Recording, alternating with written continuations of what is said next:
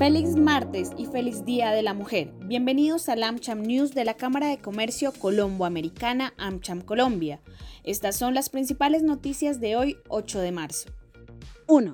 El día de hoy, la CAF, Banco de Desarrollo de América Latina, aprobó dos préstamos para Colombia de un total de 600 millones de dólares, que tienen como finalidad incentivar el desarrollo de la economía naranja y desarrollar políticas públicas que contribuyan al crecimiento sostenible. El primer préstamo de 300 millones de dólares se enmarca en el Plan Nacional de Desarrollo 2018-2022, el cual apoya y promueve las industrias culturales y creativas. El segundo, por el mismo valor, está enfocado en impulsar los esfuerzos del gobierno en el desarrollo de políticas que mejoren la gestión de la biodiversidad y la acción climática. El ministro de Hacienda, José Manuel Restrepo, y Alejandra Botero, directora del Departamento Nacional de Planeación, comentan los usos y beneficios que tendrán estos préstamos en el país. Escuchemos su declaración.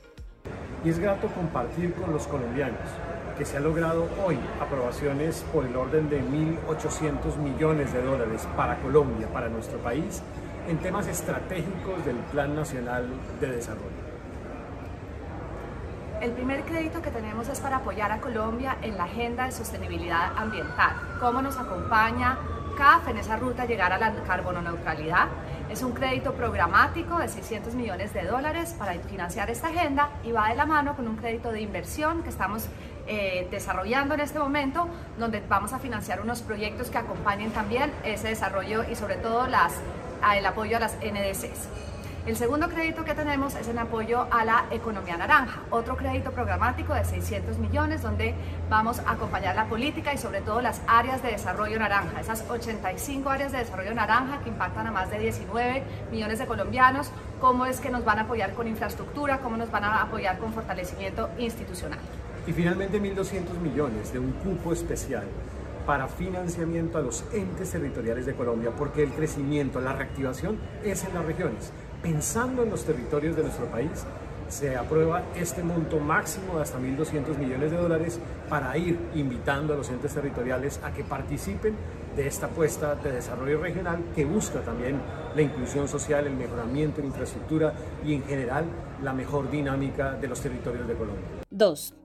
El índice de confianza de los consumidores mostró una caída del menos 17,5% en el mes de febrero, según los resultados de la encuesta de opinión del consumidor elaborada por Fede Desarrollo, lo que representa una caída del 4% frente al mes de febrero. La caída de la confianza se reflejó en todos los niveles socioeconómicos. En el nivel alto y bajo fueron los que más se observó esta caída.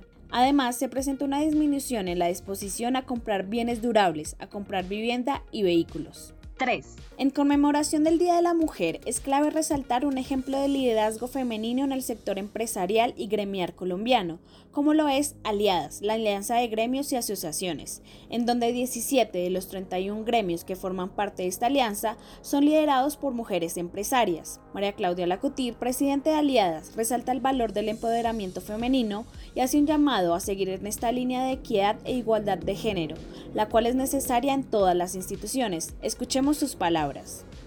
En el mundo empresarial donde se debate a fondo los asuntos de sostenibilidad, responsabilidad social y equidad de género, la participación de la mujer no debe verse como un logro de género, sino como una complementariedad necesaria. Lo que hoy se discute como un asunto de espacios para hombres o mujeres debe ser un complemento de valores y capacidades.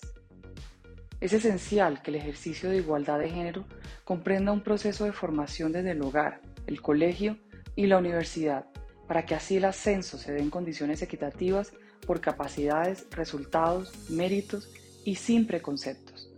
Ahora que estamos a pocas horas de las elecciones al Congreso, vale la pena escoger a las personas comprometidas con esta problemática y que en la nueva legislatura se revise la estructura jurídica de esa disparidad y se mantenga la lucha por la equidad en todos los niveles de la administración pública y privada. Es inaplazable que desde nuestra sociedad se retire todo sesgo, machismo, rezago y discriminación que relantice este desafío, no solo por las mujeres que son sus mayores víctimas, es por un país justo y equitativo. Solo así podremos avanzar y lograr generar un desarrollo sostenible para Colombia. 4.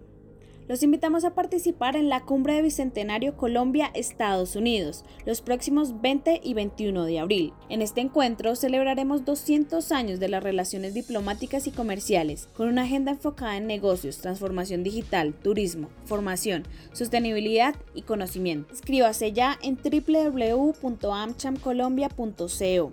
Hasta la próxima.